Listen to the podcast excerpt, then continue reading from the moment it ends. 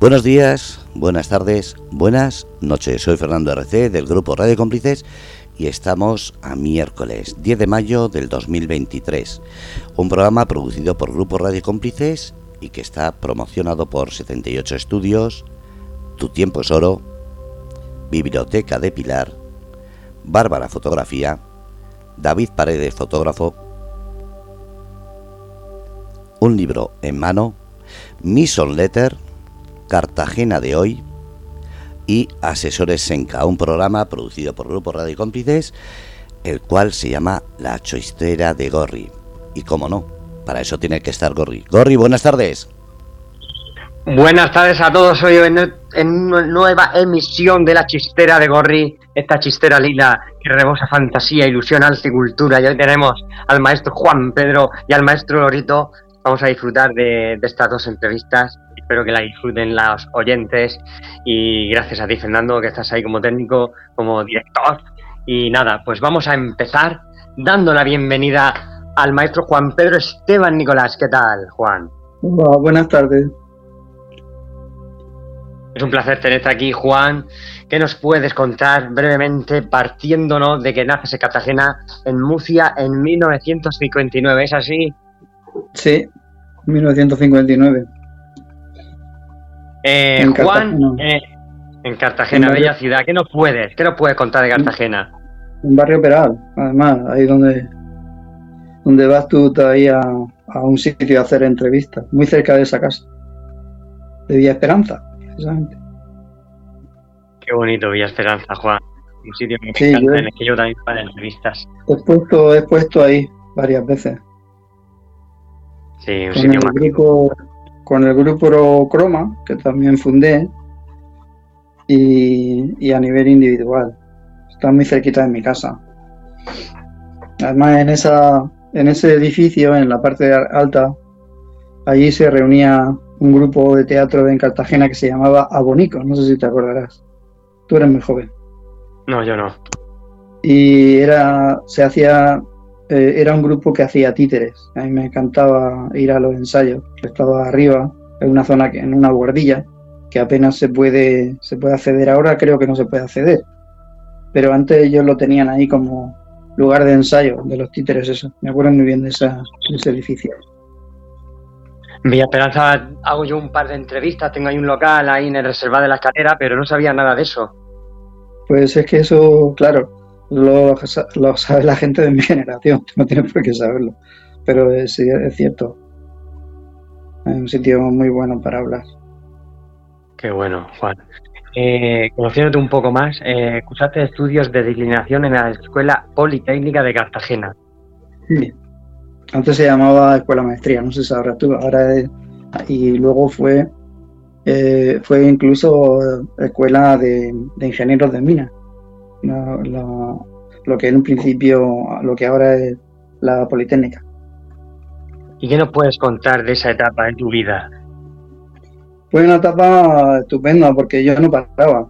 Yo me acuerdo que por la mañana iba a trabajar al Arsenal y era en práctica. Ya entonces había contratos de práctica. Bueno, mi padre era militar, era oficial de arsenales y trabajaba en el arsenal y yo iba allí a hacer prácticas de delineación y después salía, entrábamos a las seis y media de la mañana, después salía y me iba al Instituto Politécnico, porque yo estudié FP2, fue la primera generación de FP2 que vino a Cartagena, especialidad de edificios y obras.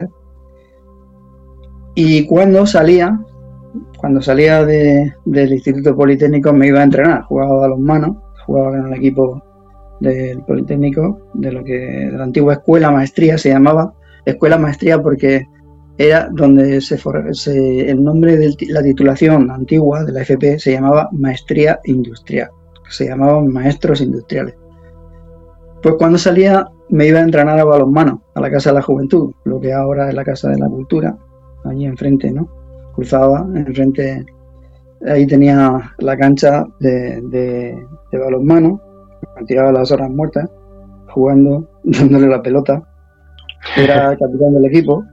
Y cuando salía de ese entrenamiento me iba a dar clases con Antonio Piñana, que sí, seguro que lo conoces porque eh, Sí, sí.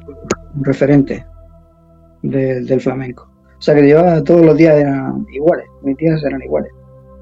Él no paraba, estaba siempre para arriba y para abajo. Cuando no estaba entrenando, estaba en el Politécnico o dibujando. Una infancia activa. Sí. Bueno, ya no éramos infantes, ya teníamos una edad, ya no éramos niños, ¿no? Sabíamos muy bien lo que queríamos ser de mayores. Pero sí Luego- que había teníamos muchísima actividad, no veíamos la tele como ahora, ni jugábamos con la Play, estábamos siempre haciendo deporte o, o trabajando, ¿no? Qué bueno, qué bueno. Qué buena época esa, Juan. Pues sí. ¿Qué te iba a decir, Juan? Estudias en la Escuela de Artes y Oficios Artísticos de Murcia y asistes a la clase de Juan, la Cruz Teruel, ¿no? Eh, eh, cuando eso coincidió cuando el tiempo que hacía la mili, que era obligatoria. Y íbamos, sí, iba por en eh, el último turno. Parece que eran dos o tres días a la semana. Eso lo iba combinando también con el entrenamiento. Y sí, iba con el- al estudio de Juan de la Cruz Teruel, que fue mi maestro de pintura. Y claro, tengo muchos amigos y amigas que iban conmigo a ese estudio. De allí han salido muchísimos pintores, muchísimos artistas. Y era también un referente. En los estudios estaba el de Lucy, el estudio de Lucy, y el estudio de Juan de la Cruz. Yo iba al de Juan de la Cruz, Teruel. ¿Por qué cogiste esa rama, Juan, del arte? Eh, eh, en un principio eh, yo iba muy preparado del tema técnico de dibujo porque yo era de, terminé delineación y, y iba muy preparado. Pero luego a medida de que iba pasando el tiempo pues me iba interesando por otras artes. Entonces cuando iba combinando unas veces la- algunas noches iba también al estudio de Rafael Puig en la económica en la eh, Rafael Puig era un, acuarelista fantástico, era también delineante como yo y trabajaba en Bazán. Y él lo que hacía era, algunos días, daba clases abiertas a cualquiera, lo que ahora son las demos, lo que ahora son las la, la pinturas de demostración. Y podía asistir cualquiera. Entonces yo me esperaba a que yo viniera a sus clases, a mí me encantaba porque dominaba la acuarela, era un maestro de la acuarela como ninguno, ¿eh? Una cosa fantástica. A mí me enseñó a hacer muchísimas cosas con a mí a todo el que iba allí, con la acuarela. Y,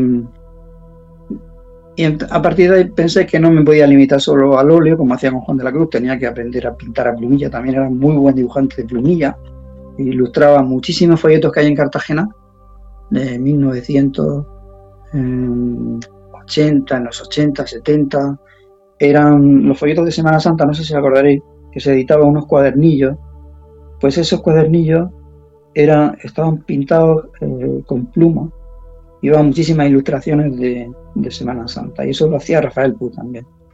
Ahí también, yo iba siempre con la caña pescando, a ver qué es lo que podía aprender de los demás, siempre, no, uno porque domine un- una clave, no, no, necesita un- dominar todas las herramientas. Entonces eso también me aportó muchísimo, me aportó muchísimo. Y a medida de que iba conociendo artistas, procuraba salir con ellos a pintar. No todo el mundo era tan generoso, no todo el mundo te dejaba entrar en su casa, en su estudio, con su familia, incluso. Y, siempre en Cartagena siempre he encontrado eh, el maestro que he necesitado. Posteriormente a, a Ardil, Manuel Ardil, el, escultor de Licue, todo mundo lo conoce por esa pieza, pero trabajó muchísimo y hizo muchísimas más piezas que no, no se conocen. ¿no? Qué bueno. A dos maestros. Sí, bueno, yo me buscaba maestros. Posteriormente ya había tenido mis tres hijos eh, y ya estaba funcionando, había estaba profesionalmente trabajando como decorador y como dibujante en varias empresas del sector de la decoración. Empe- vino Prica, Carrefour, Eroski, Corte Inglés, todas esas empresas, por todas he pasado de manera profesional dibujando para ellos. Pues como me quedaba tiempo por la tarde, cuando podía iba a la Escuela Regional de, tiempo, de, Artesanía. Y ahí aprendí la talla de madera.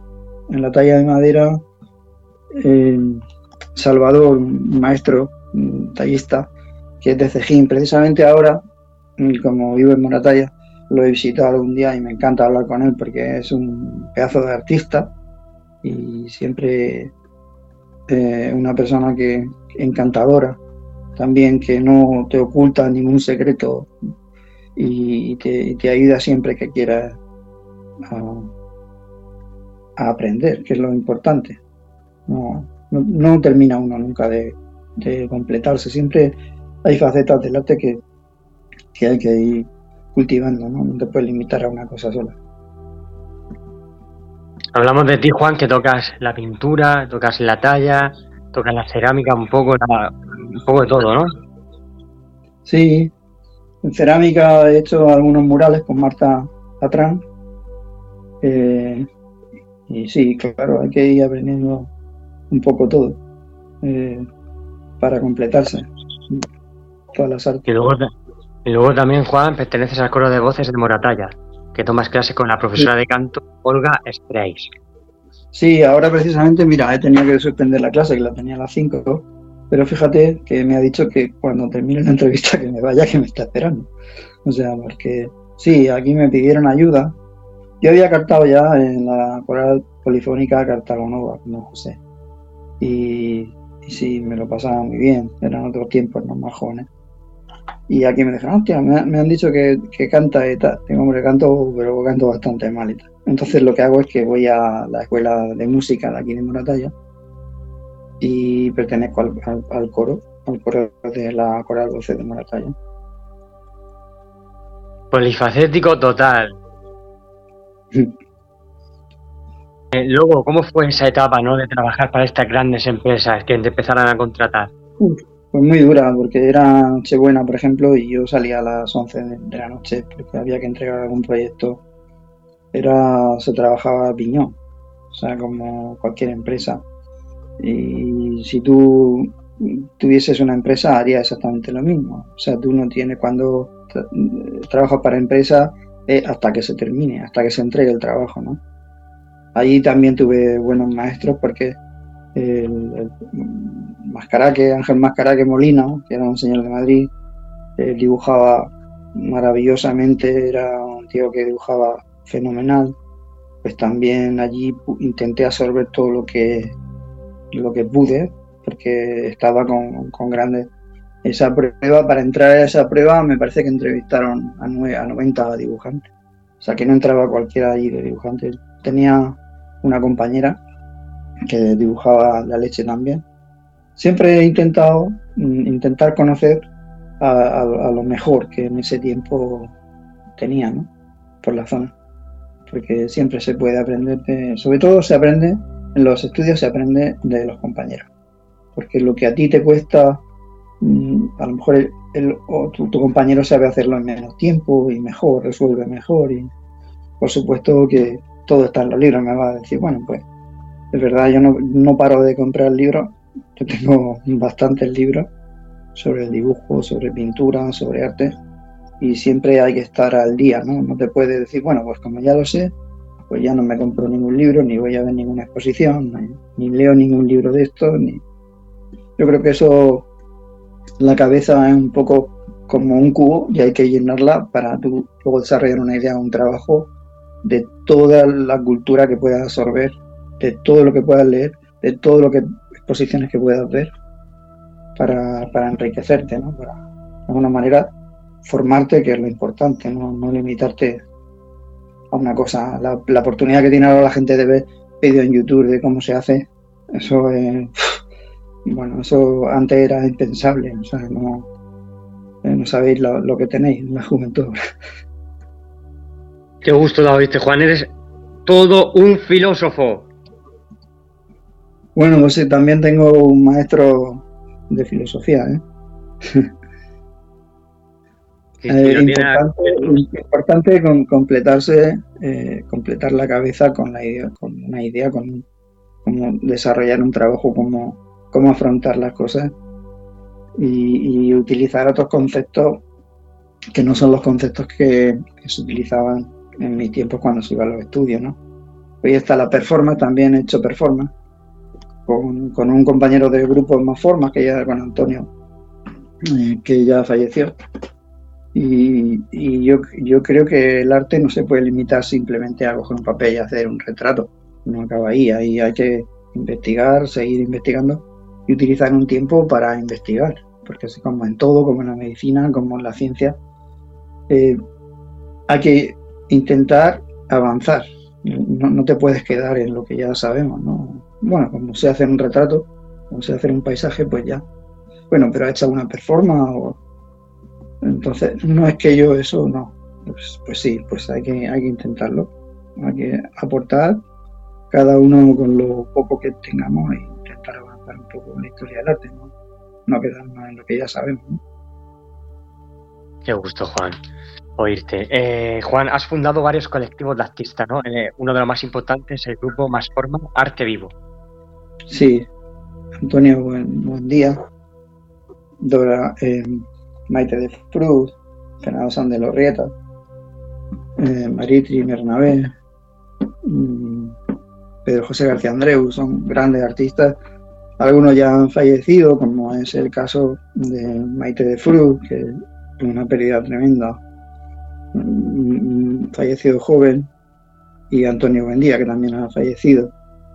Y pues sí, me acuerdo todos los días de ellos, ¿no? Y que eran y son grandes artistas, una, una trayectoria tremenda y también con un trabajo bestial. O sea, Maite de Fru eh, fue, era la, mujer, la única mujer que tenía su propia fundición del mundo, que yo sepa, eh, investigada, ¿eh? Que ella lo hacía todo, ella fundía, hacía sus moldes, sus vaciados, era la única mujer, fue alumna, o sea, profesora también de la Universidad Popular de Cartagena. Era un referente, a enseñar a muchísima gente, una persona encantadora que, que me acuerdo muchísimo, bastante de ella. Y Antonio Buendía, pues qué os voy a decir, un ecologista de la hostia, una persona que me metió en el mundo de la performance, que quería mucho y ahí sí que fue una pérdida muy dolorosa pues, de nuestra edad y, la verdad que fue, terrible, fue terrible. Cuando se van, siempre dice que se van los mejores, pero es verdad. ¿eh? En este caso ya te digo. Ha tenido la suerte, Juan, de, rodearte ¿no? con, de lo, lo mejor, con, gente bella y, artista total. Y también conocí a Nicome de Gómez, tuve la suerte también de conocer a Nicome de Gómez, que fue dibujante de la Casa de la Moneda de París, también dibujante alucinante con sus dibujos sobre el Quijote. Y como persona era, era un mago, vamos, los dibujos. Eso es así, también cartagenero eso sí que era una bestia parda dibujando. qué, maravilla. ¿Has participado de exposiciones colectivas dentro y fuera del país, Juan? Sí. Eh, ahora me preocupa menos. Antes que estaba en una asociación catalana que se llamaba CEAS, Promoción de Artistas. Y a través de esa asociación, pues, sí, eh, se encargaba un poco de hacer la, la difusión de la obra y el, envío. Eh, las facilidades que nosotros tenemos ahora para mandar obras y para salir y para entrar eh, no, son las que había hace muy poco tiempo, ¿no? Entonces, pues sí, era una asociación que ayudaba a la gente a, a promocionarse, a salir fuera. Increíble. ¿Y has participado también en más de 50 exposiciones individuales, Juan. Sí.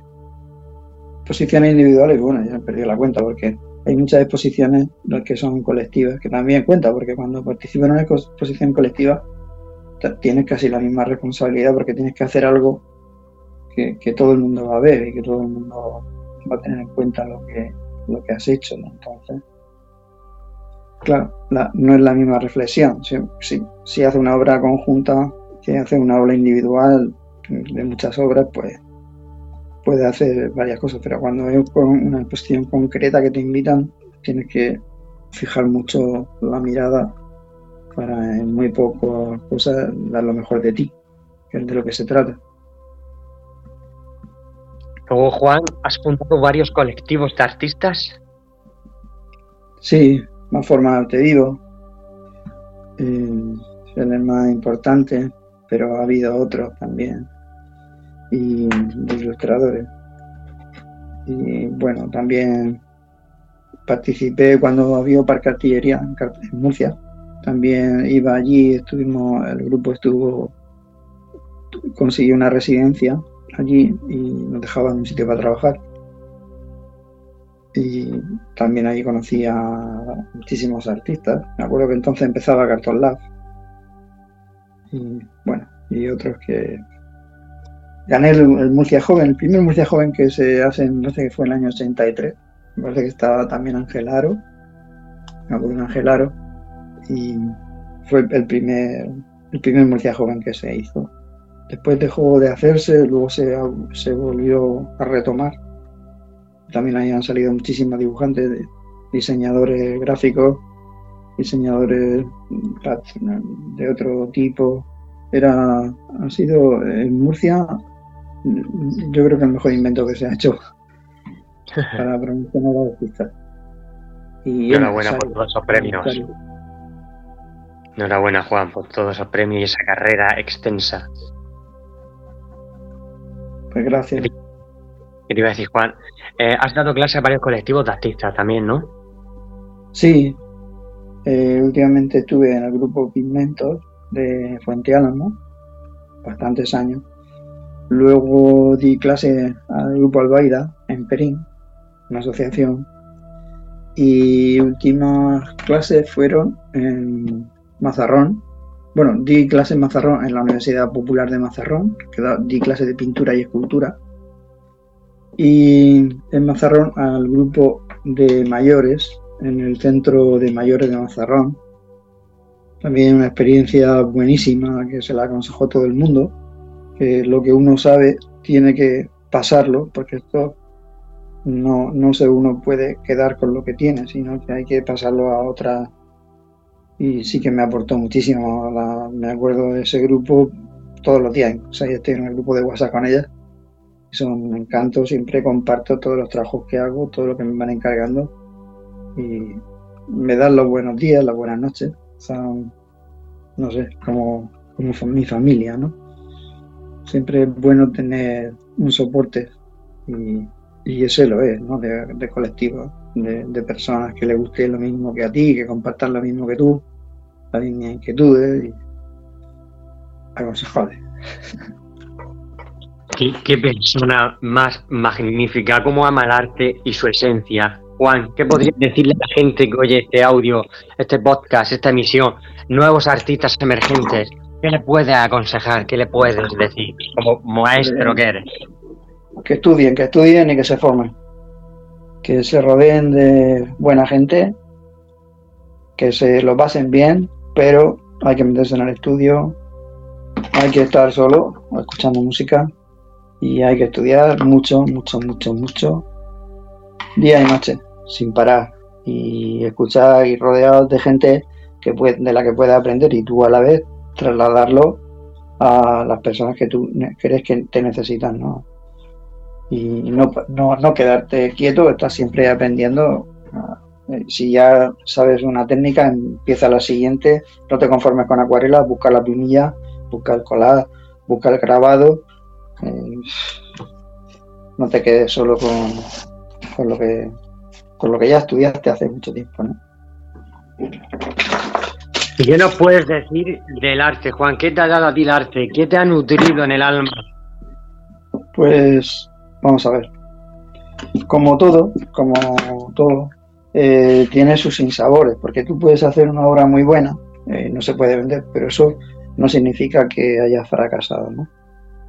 La obra queda ahí y tú te tienes que quedar a gusto con lo que hagas, no traicionarte, no, no, no, no decir, bueno, eh, sé que me gusta esto, pero si te gusta esto, tirar para adelante, porque el que sigue la consigue. ¿no? y no rendirse, sobre todo no rendirse, no se, no, no caer a la primera, ¿no? Mi padre decía cuando moría alguien que había caído, no decía que había muerto.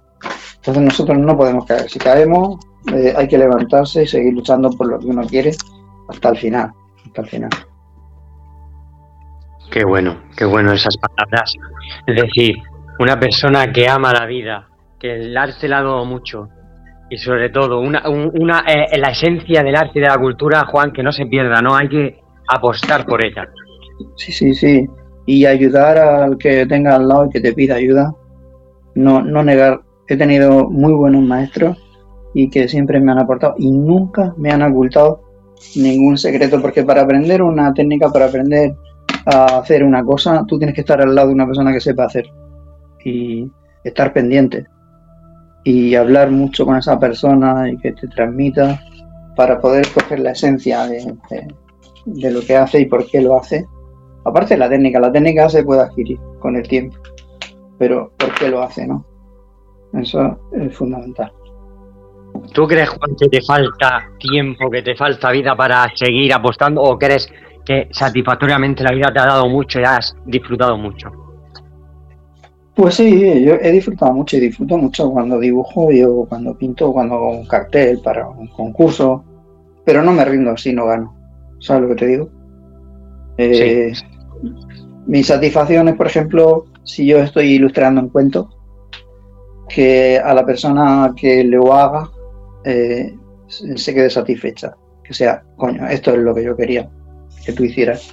Este, es el dibujo que yo esperaba, ¿no? Que no sabía cómo hacerlo eh, ¿Qué te voy a decir? Eh, mm, imaginación tiene todo el mundo. Y luego las cosas hay que llevarlas a la práctica. Pero para llevarla a la práctica se necesita una técnica. Entonces, sin esa técnica no la puedes llevar. Y eso son años de, de sacrificio. Eh, no hay otra. Ahora hablas de sacrificio a un alumno y se pone la cara rara y tal porque piensan que es una imagen judeo-cristiana, a mí eso me da igual. Pero si tú dibujas todos los días, un día llegará un día que te, te va a comer el mundo, porque vas a saber hacer. Pero si quieres ser artista y no trabajas, pues malamente la cosa, ¿entiendes? Como un músico que no ensaya o que no va a clase, no vas a poder aprender nunca. Entonces, es sacrificio, sacrificio, sacrificio y estar a gusto. Y la vida, pues, eh, muchísimo más corta de lo que, lo que pensamos. Entonces, hay que aprovecharla a tope. Sí, salir, divertirse y todo lo que quieras, pero hay que apostar por lo que uno quiere, si no, no, va, no se consigue ningún objetivo. Es increíble lo que ha podido, lo que he podido aprender hoy oyendo de Juan. Es como estar en una universidad escuchando a toda una eminencia como es Juan Pedro. Hoy te he tenido en este espacio de chistera y ha sido un placer, Juan. Pues nada, pues muchísimas gracias. Eh, ¿Qué quieres que te diga? Llámame cuando quieras. Eh, bueno, deciros que ahora vivo en Moratalla, ya no vivo en Cartagena. Y pues si quieres, pasarte por aquí en algún momento dado y pues te doy una vuelta por el castillo. Vivo, vivo a 50 metros del castillo de Moratalla. Y, eh, y, vivimos ya, mi mujer y yo aquí en Moratalla, pues hace ya un año y ocho meses. Estamos encantados de la vida. Qué bonito. Habrá que ir allí y hacer una entrevista física, Juan. No creo. Bueno, Juan, pues muchas gracias, te deseo lo mejor, muchos éxitos y que vaya muy bien la tarde y todo lo que te resta de vida. Bueno, que sepas que hay un dibujo que estoy aquí haciendo que no he parado de hacerlo, luego te lo mandaré. Cuando salga el libro de una ilustración que estoy haciendo para un cuento y lo he hecho durante la entrevista, o sea que si, te sirve de algo, que veas que no, cada, minuto lo, lo aprovechas hasta la última gota. Ahí está. bueno, fue un placer, Juan. Gracias. A vosotros. Buenas tardes. Bueno, hemos tenido a Juan y ahora vamos a dar paso a una persona a la que quiero también mucho a mi gran amigo Lorito. ¿Qué tal? Hombre Gorri, muy buenas tardes allá en Murcia, en Cartagena, un sitio el cual no he tenido la, oportunidad de conocer, eh, pero muy buenas tardes para toda la audiencia. Muchas gracias por, por invitarme en este, a este hermoso programa, en esta hermosa tarde. Es un placer tenerte aquí, que la gente eh, escuche, eh, aprenda de tu sabiduría, de tu corazón, y es un honor para mí tenerte en este espacio de la chistera, en Grupo Radio Cómplices, y antes de nada, Lorito, nombre, tu nombre y año de nacimiento para ir ya entrando en materia. Bueno, pues mi nombre artístico es Lorito Abrazable, pero mi nombre real es Daniel Restrepo Gómez y yo nací en el año 1998 el 17 de septiembre, o sea, tengo 24 años y próximamente estaré cumpliendo 25. Es decir, Lorito, un apunte, ¿con seis meses naciste? Seis meses, sí, correcto. Porque la chica que me engendró a mí eh, tenía 14 años cuando me engendró, pues cuando me engendró, sí, cuando me engendró tenía 14 años y, y bueno, pues aparentemente yo nací antes de tiempo. Yo soy prematuro. Y eres también adoptado, Lorito. Adoptado, sí. Eh, ya después eh, a mi mamá le llegó una foto mía porque ella se encontraba viviendo en el exterior y no sé cómo, pero le llegó una foto mía y ella fue cuando básicamente se enamoró de mí y pues me adoptó, porque ella siempre había querido tener hijos y quería adoptar, entonces me adoptó a mí. ¿Y, cómo es la relación con tus padres? Bueno, eh, cabe resaltar que yo soy solamente adoptado por mi mamá, mm, pues ya que mi mamá no tiene esposo. Eh, mi relación con mi mamá es súper buena. Y yo vivía también con mis abuelos maternos, eh, quienes desafortunadamente ya fallecieron. Entonces, pero mi relación con mi mamá siempre ha sido muy buena, de mucha unión y una relación muy familiar. Y por ende también era así con mis abuelos, y con mi abuelo era una relación como de padre, él fue como, mejor dicho, fue el padre para mí, eh, como el, modelo a seguir, eh, la figura paterna a seguir. Y, de verdad yo de mi, de mi mamá y de mi abuelo aprendí muchas cosas importantes que me han servido hasta el son de hoy cosas que de pronto yo no entendía en la niñez, de pronto por la inmadurez o algo así, que con el pasar de los años y el pasar del tiempo y el transcurso de la vida he ido aprendiendo. Entonces, em, la verdad es que es una relación muy bonita y pues yo a mi mamá la quiero mucho y a mi familia también la quiero mucho. Pero qué gusto da, oíste, Lorito. Eres una persona increíble. Eres un ángel celestial. ¿Qué te iba a decir, Lorito? Eres una persona, además, que no ve, ¿no? Una persona vidente. ¿Qué vos puedes contar de eso? Porque admiro tu capacidad de escucha, tu capacidad y ilusión por vivir. Y qué energía tienes. Bueno, pues con respecto a la visión, eh, producto de, de que no me operaron a tiempo, eh, yo quedé ciego. Eh, a ver, ¿cómo me explico? Yo nací lejos, para ponerlos en contexto a toda nuestra querida audiencia, yo nací lejos del pueblo de que apoyaba esa ciudad, ¿cierto? A ver, yo nací lejos de la de la ciudad, eh, yo nací como en un caserío, entonces, ¿qué fue lo que pasó?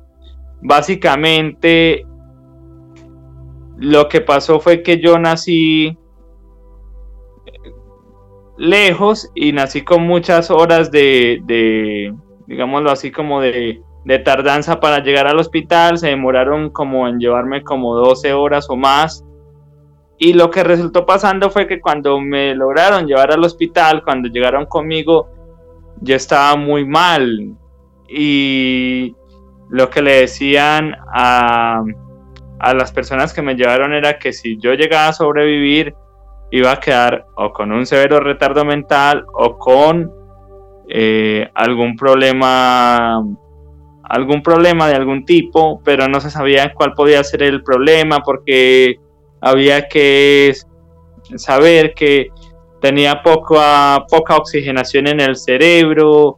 Entonces, bueno, eh, los médicos básicamente se enfocaron fue en salvarme la vida y me descubrieron el problema en los ojos al año y eso fue lo que tardó el proceso de la operación. Pero yo soy una persona totalmente feliz, que si a mí me preguntaran hoy en día si yo me operaría para llegar a ver por primera vez, yo diría que no. Y digo, llegar a ver por primera vez es porque simplemente porque nunca he visto y eh, conozco la vida de una manera que no es visual por lo menos con los ojos, porque visual también puede ser de una manera auditiva, olfativa, eh, de una manera sensitiva. Entonces también esa es una forma de ver la vida, ¿no? Aunque yo lo que digo es, me refiero a la forma de ver con los ojos, yo nunca quisiera tener eso ya que soy tan feliz, súper feliz y eso no, no, no, nunca lo cambiaría. No, totalmente. Eres un ejemplo, eres un coach y eres una persona que da vida, que alimenta almas. Un artista eh, en todas las facetas. Y ahora entraremos en esa materia tuya artística. Lorito, ¿qué estudios tienes? Bueno, yo hice toda la primaria, hice el bachillerato, que no sé cómo le llaman allá en España, eh, hice todos los grados del bachillerato. Y sí, bachiller. exacto, sí, bachiller.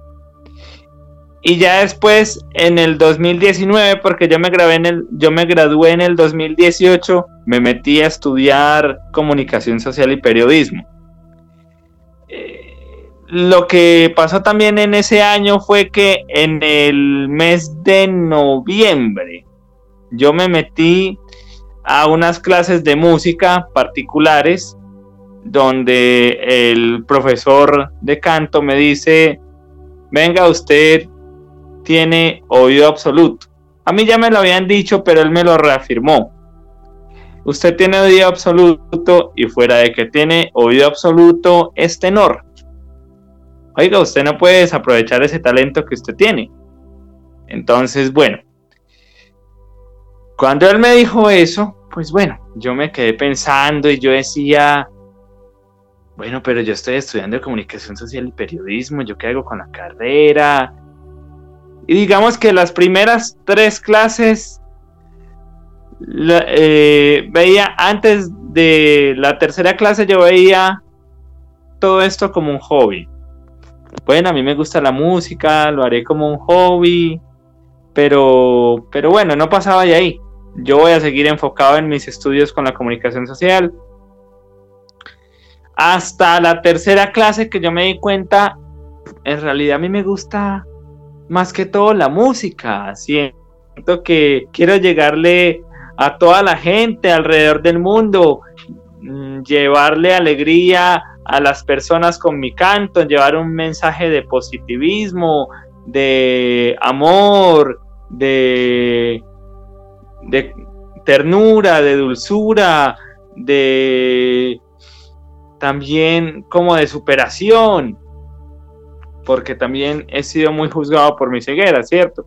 Eh, muy criticado, muy subvalorado. Bueno, entonces, eh, digamos que ya llega todo esto, todo este tiro de la pandemia y ahí es cuando me meto más en este mundo de la música. Estaba en la universidad, y al mismo tiempo con clases de música y bueno, eh, estudiando virtualmente con la universidad y seguía también con las clases de música virtualmente, lo cual fue un reto para mí.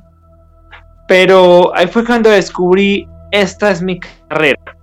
Y yo me empecé a sentir como, como lo dijera, como un poco decepcionado de la comunicación social, porque empezaban a, a mostrarte unas cosas pero omitían otras y yo digo que para una carrera ser totalmente exitosa te tienen que mostrar todos los lados de la moneda, todas las caras de la moneda, no te pueden mostrar esto porque me encanta, pero lo otro no te lo muestro porque no me gusta, bien sea una corriente política o bien sea algún tipo de información. Y ellos omitían ciertos tipos de información. Y eso es lo que me fue desilusionando un poquito de esta carrera de la comunicación social. Y yo sentí que yo con la música me podía expresar y que podía mostrar lo que verdaderamente era yo sin tapujos. Qué bonito, Lorito, ¿viste? Y ahora hablando de que eres tenor, que tienes ese oído súper fino y esa a voz, háblame un poquito de cómo es vivir oyendo, teniendo ese oído súper fino y luego cantarnos un trocito, algo que nos delitemos. Bueno, eh, el oído absoluto consiste en que las personas que tenemos oído absoluto sabemos eh, caer exactamente en la nota que es en una canción. Te la ponen en un tono o te la ponen en otro tono y puedes cantar con una banda en vivo y perfectamente puedes eh, llegar a, a cantar en el tono que te pongan, sea el tono habitual en el que tú cantas o sea un tono diferente. Entonces, y esta característica la tienen una de cada 10.000 personas en el mundo. Entre ellas voy a poner ejemplos. Michael Jackson, José Feliciano, Freddie Mercury, entre otros. Entonces, pero son pocas las personas. Pero aún así yo le agradezco a Dios por darme este regalo del oído absoluto. Es increíble poder tener a una persona de esta talla con este peso, con esta cultura, con este arte, con ese oído súper fino, con esa voz. Cántanos un poco, Lorito. ¿Les canto una canción completa o cómo haríamos? Un trocito, un trocito, para que la gente se quede con el alma rebosante de, de ese arte que tienes. Bueno, entonces... A ver voy a poner una canción con pista que se llama Libre de Nino Bravo. Ole, viva por Nino Bravo, de la tierra de España. Y Lorito lo va a representar de una manera única. Viva Lorito y viva Nino Bravo.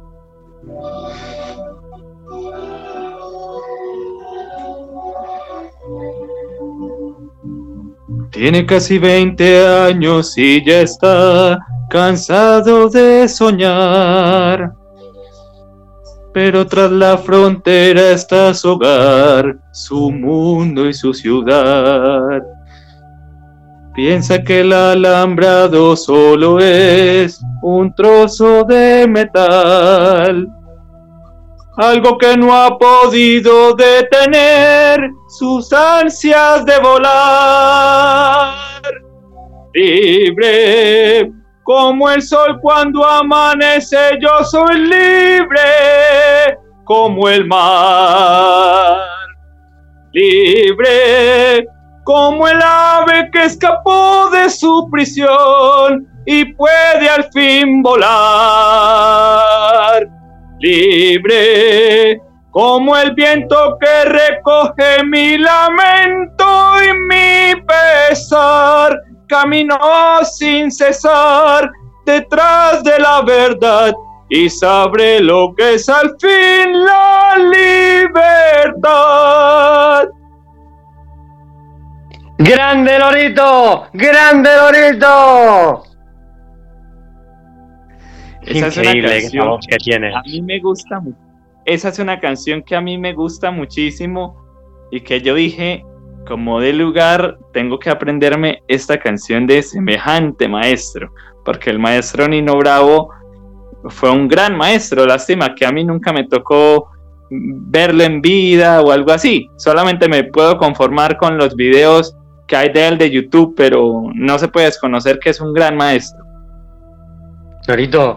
Estaba yéndote y, estaba oyendo a Nino Bravo también, porque que tienes esa fuerza, tienes ese sabor y tienes un talento descomunal. Sé que vas a llegar más lejos de lo que tú te imaginas y más todavía porque tienes mucho talento, Lorito. Mm, Gorri, muchas gracias. Es más, yo te digo, mi gran objetivo con la música es lograr llegar a nivel internacional y pues lograr llevar esta alegría de la música a todas las personas alrededor del mundo, hacer giras mundiales. Y bueno, o sea, eso es lo que me gustaría, que algún productor me descubriera, alguna disquera y bueno, eh, poder empezar a trabajar con, con mi carrera de la música. Y no lo dudo que va a ser así y pronto. Eres un apasionado de deporte, lorito y romántico, ¿no? Correcto. Soy un apasionado del fútbol y me encanta ser una persona totalmente romántica, totalmente dulce. Y por eso es justamente que me gusta la música romántica, porque mm, yo pienso que uno debe hablar con amor, uno no debe hablar con violencia. ¿Y qué es lo que pasa con la música de hoy en día? Eh, que son canciones muy exitosas, por ejemplo el reggaetón es un género muy exitoso, el rap, pero es son géneros que denigran a las mujeres con el tipo de letra, o sea, no digo que el ritmo no sea pegajoso, lo que digo es que el contenido es un contenido denigrante hacia la mujer y yo no me veo cantándole eh, unas cosas obscenas a una mujer o a un público en general, sino que yo quiero es cantar cosas que traigan amor, que traigan paz y que traigan prosperidad. Y eh, cosas que traigan cero violencia, pero que traigan solamente amor y paz. Entonces por eso yo no me visualizo cantando un reggaetón o un rap, por más que sea que se vende demasiado. Yo creo que la música romántica tiene mucha acogida todavía y que hay todavía mucha audiencia de la música romántica. Entonces, por eso les digo que es el género que me gusta, la música romántica, el pop romántico, tanto en inglés como en español. Entonces, eso es lo que yo hago. Y en cuanto al deporte, pues sí, me encanta el fútbol. El fútbol llegó a mi vida en un momento de extrema soledad, donde muy pocos niños se juntaban conmigo cuando yo era eh, pequeño, que yo estaba en la escuela primaria. Eh, muy pocos niños se juntaban conmigo, entonces el fútbol llegó, digamos, fue como para hacerme compañía y para no dejarme solo. Y les quiero revelar una cosa, de hecho yo antes de llegar a todo esto, de ser cantante, cuando yo era chiquito, uno de mis grandes sueños era ser futbolista, pero bueno, nunca tuve el talento mm, para el fútbol, el cual Dios sí me regaló para la música, pero bueno, ese había sido un objetivo, yo creo que era en parte en agradecimiento al fútbol por la compañía que llegó a hacerme, pero debo agregar que la música ha, ha sido algo maravilloso que me ha permitido desahogarme, me ha permitido expresarme libremente sin tener que pelear sin tener que pelear con nadie porque a mí no me gusta pelear con la gente. A mí me gusta expresarme con respeto. Y me gusta ser una persona dulce y tierna y también por eso es que me gusta ser cantante. No, no que que es increíble. Como como se me apacigua el alma al oírte, Lorito, y me gustaría oír otro trocito tuyo cantado. otra canción o esta canción? La que tú digas, la que tú digas, Lorito, un trozo para que vuelva a mi alma a alimentarse. Listo, vamos.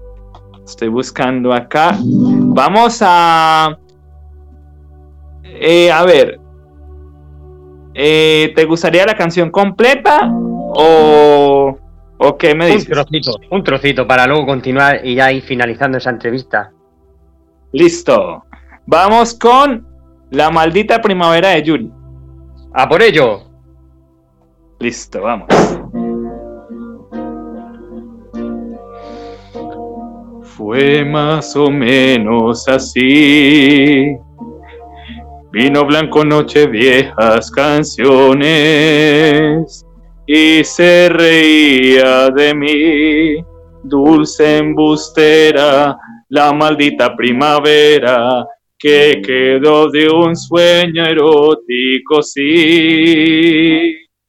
De repente me despierto y te has ido. Siento el vacío de ti, me desespero como si el amor doliera. Y aunque no quieras, sin quererlo, pienso en ti.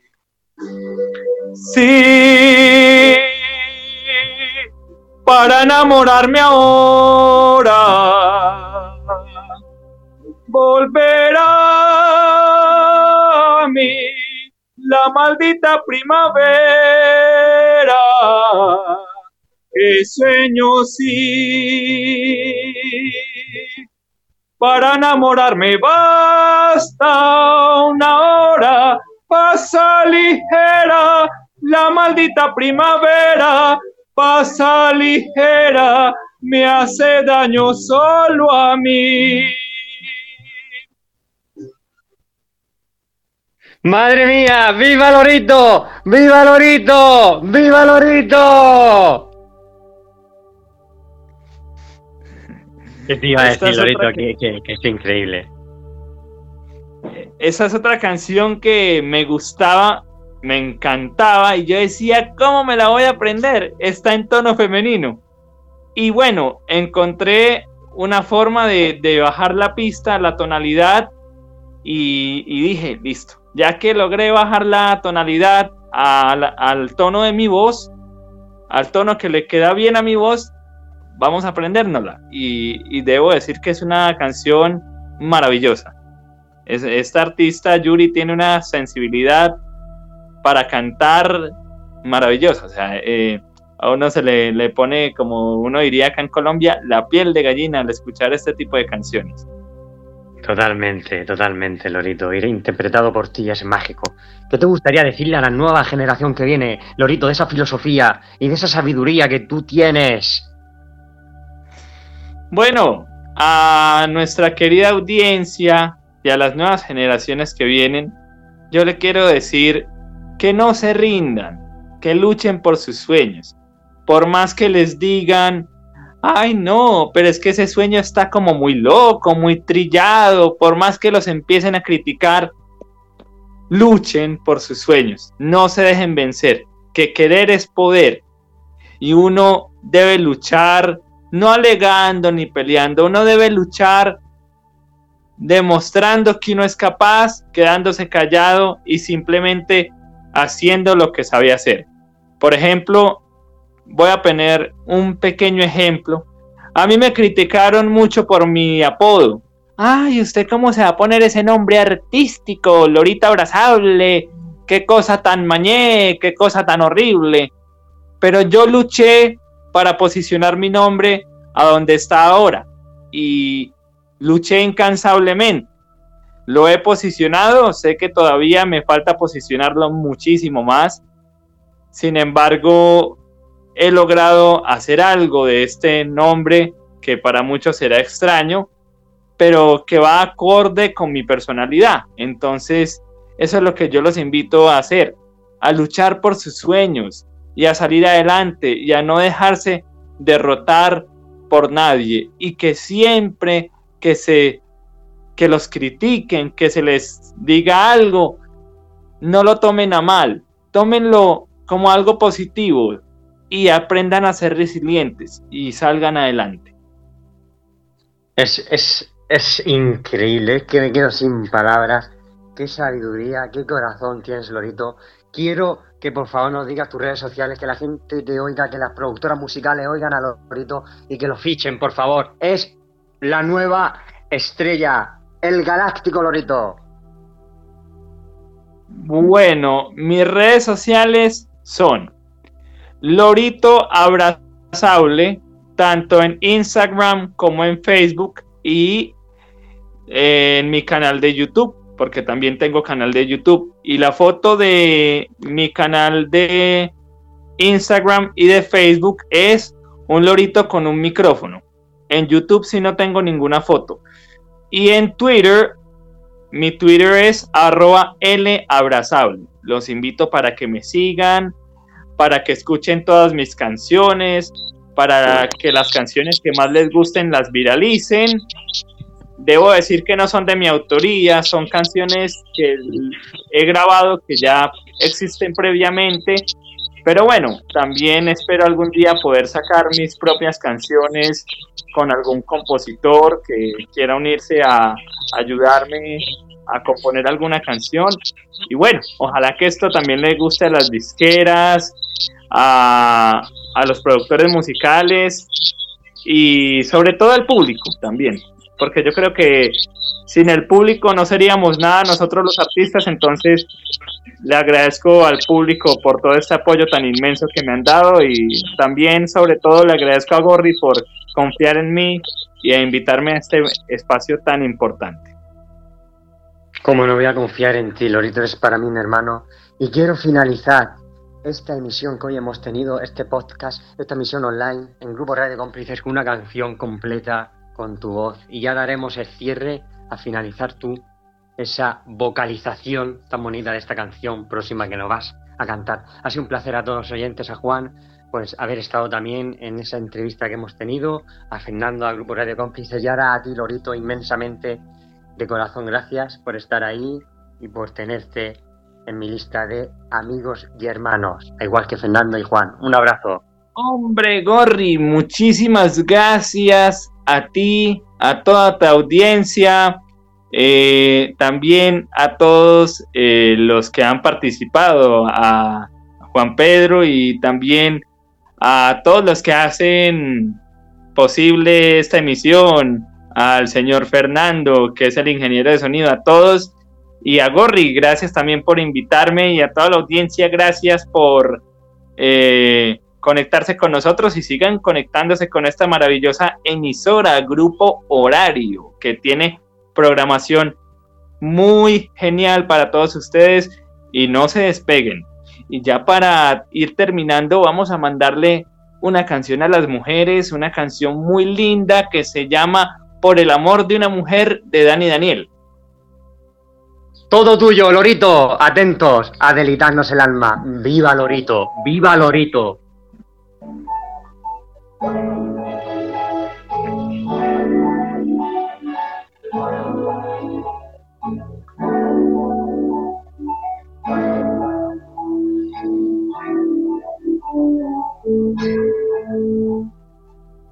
Por el amor de una mujer jugué con fuego sin saber era yo quien me quemaba.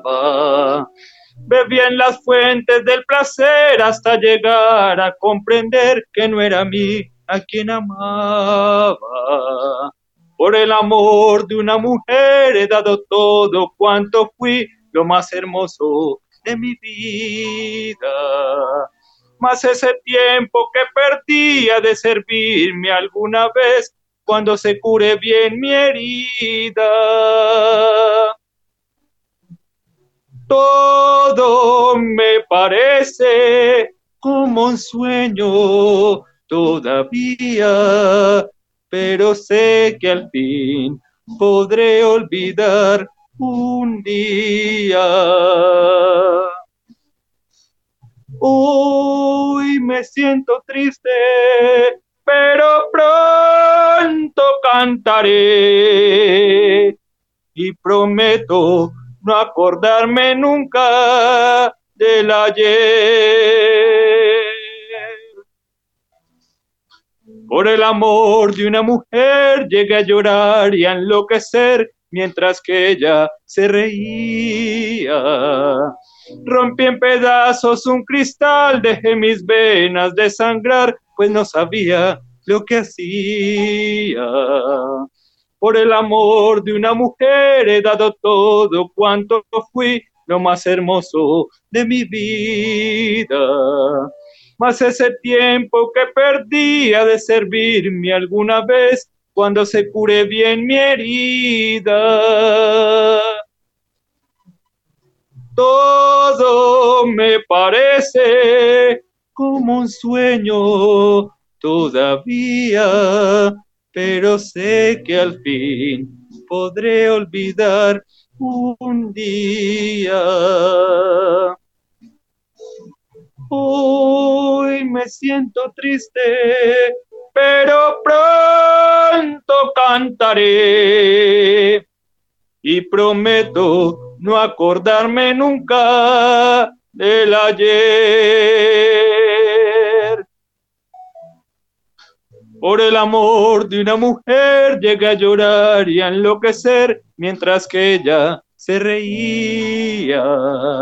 Rompí en pedazos un cristal, dejé mis venas de sangrar, pues no sabía, no sabía lo que hacía. Por el amor de una mujer he dado todo cuanto fui, lo más hermoso de mi vida. Mas ese tiempo que perdía de servirme alguna vez, cuando se cure bien mi herida.